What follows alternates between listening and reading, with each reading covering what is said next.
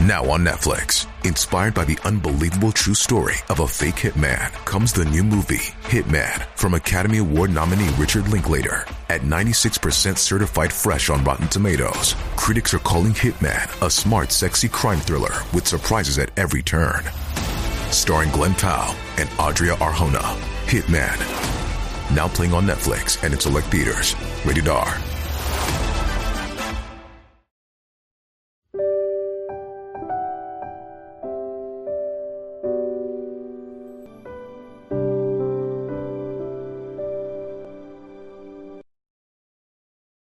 阅读走进生活，让优秀成为习惯。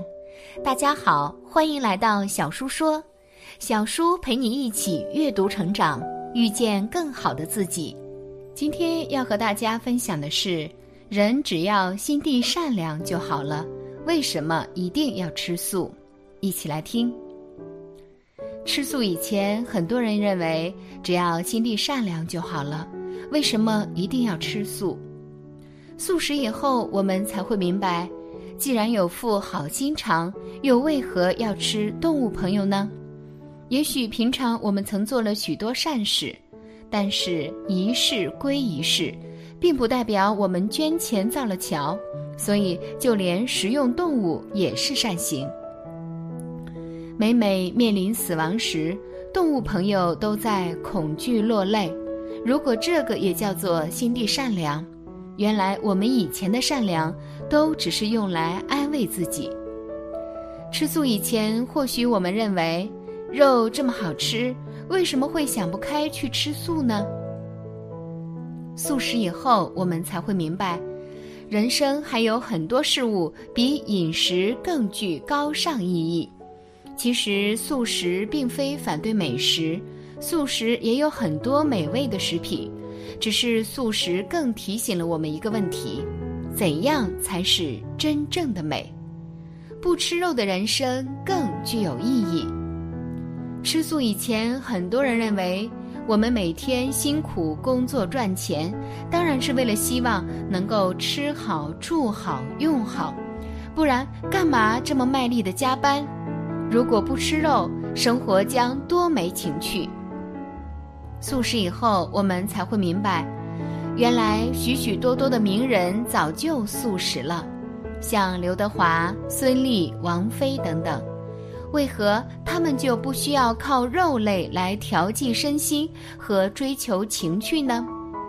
素食也有许多的美食，不是只有用肉类做的餐点才叫精致美味。吃素以前，我们或许认为。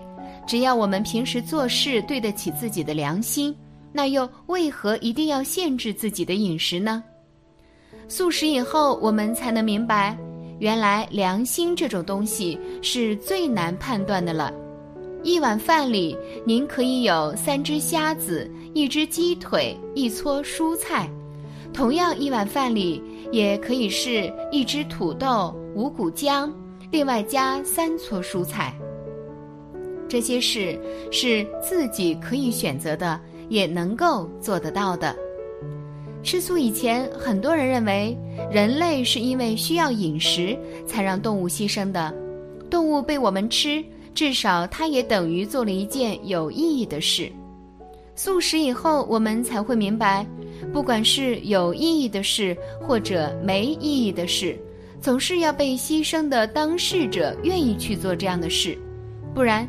你会愿意有人牺牲你的房子，然后主动帮你捐给贫苦的非洲难民吗？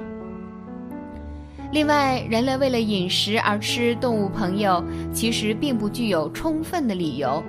没有肉食，我们一样可以得到健康，满足生活所需。吃素以前，很多人认为天地万物以养人，那为什么不能吃动物呢？素食以后，我们才会明白。实则不然，因为地球上也有石头、海水，那人们为何饿的时候不吃石头，渴的时候不喝海水？因此，显然并非万物都是用来养人。至于动物存在的目的是否为了养人，只要看一件事就可全明白了，那就是：如果上天是真的想把动物作为人类珍贵的食物，提供给大家好好享用，又为何吃太多肉反而会生病呢？另外，为何不吃肉类的人一样可以活得好好的呢？吃素以前，我们认为和人类血缘最接近的动物是黑猩猩，可是近年来已经被证实黑猩猩也会吃肉，那当然我们人类也可以吃肉。不是吗？素食以后，我们才明白，黑猩猩在某些时候的确会吃蛋、昆虫或其他小型的哺乳动物，但是只占它们食物总量的百分之一到百分之二。另外，如果说黑猩猩吃肉，人们也就应该吃肉，那最有资格这么做的人，理当是珍古德博士了，因为黑猩猩会吃肉可是他的发现。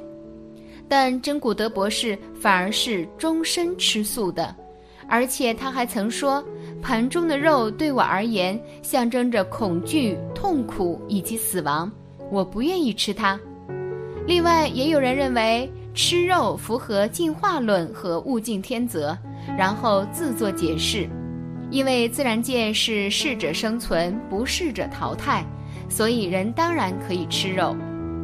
但其实提出这两项理论的生物学家达尔文，也是一位终身素食者，这就很值得大家来好好想一想了。为什么真古德和达尔文他们要这样做？吃素以前，很多人认为人类从原始时代就已经吃肉了，所以吃肉哪有不对？素食以后，我们才明白。其实原始人吃肉，并不代表我们就要吃肉，就像世界各地早期某些民族有猎人头的习惯，但不代表他们的后代也要效仿。这就是一种进化。我们要进化的是我们的爱心。吃素以前，很多人认为土狼吃羚羊，棕熊吃鳜鱼，鸭子吃蚯蚓，人类也是动物，那我们为什么不能吃肉？素食以后，我们才明白，人类与肉食动物所不同的，就是他们是从无选择，而我们却能借慈悲心选择自己的食物。而几乎所有的肉食动物，它们经常会饿肚子的，往往都是很久才能饱餐一顿，但我们却只学习它们食肉，不学习它们饿肚子。吃素以前，我们认为，因为青菜要喷农药，所以吃素的人也是在杀生，甚至杀的数量比肉食者还多呢。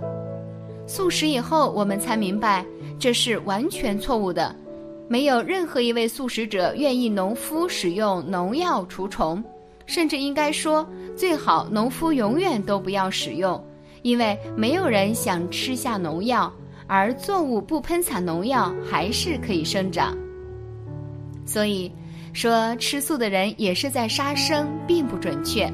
而吃肉时，我们却无法跟屠夫说：“我要吃肉，但不准你杀生。”这两种情况怎样都无法相提并论。吃素以前，很多人认为健康教育课本上不是说我们每天都要摄取六大类的食物。跑去吃素，不就等于不听老师的话？素食以后，我们才明白，六大类食物是指五谷根茎类、蔬菜类、水果类、蛋豆鱼肉类、奶类和油糖盐。它是美国农业部在一九五六年所发布，但其实早在一九九一年，伟大的责任医疗医生委员会就提出了新四大类食物。以谷物、蔬菜、水果、豆类取代美国农业部原来的六大类食物，并强调这种不含蛋奶的全素蔬饮食才是人类未来健康的希望。吃素以前，我们认为植物也有生命呀，那吃植物不也是在杀生？而且一头猪可以让好几十个人吃，这样叫一命。植物标本这么小，要吃到饱，反而还杀生更多呢。素食以后，我们才明白，虽然植物也有生长、繁殖等生命现象，但动物与植物在其他方面还存有很大的差异。比如说，当我们把田里的叶菜植物只摘一部分回家煮，把苹果从树上采下来吃。过了一段时日，它们又都会长出新的叶子和果实。可是动物的生理结构就完全没办法这样。猪的后脚剁下来以后，这只猪终其一生就再也无法长出和原来一样的腿部了。人千万不要等到生重病了才来许愿吃素，吃素的功德是每一天每一餐日积月累的功德，相当于每天储蓄一个铜钱。这些积攒起来的功德，才能够在当我们劫数来临、冤亲债主来讨命时，能够拿得出来还。奉劝还未开始吃全素的同修，千万不要等到生恶病、劫数难逃时才许愿。菩萨无法随意改变因果，菩萨慈悲救度我们，也必须自己要有功德积攒的前提之下，帮我们利用这些功德抵消业障。感谢你的观看，愿你福生无量。今天的分享就到这里了，希望你能给小叔点个赞，或者留言给出你的建议。别忘了把小叔分享给你的朋友，让我们一起成为更好的自己。还没有订阅小叔的朋友，一定要记得订阅哦。我们下期不见不散。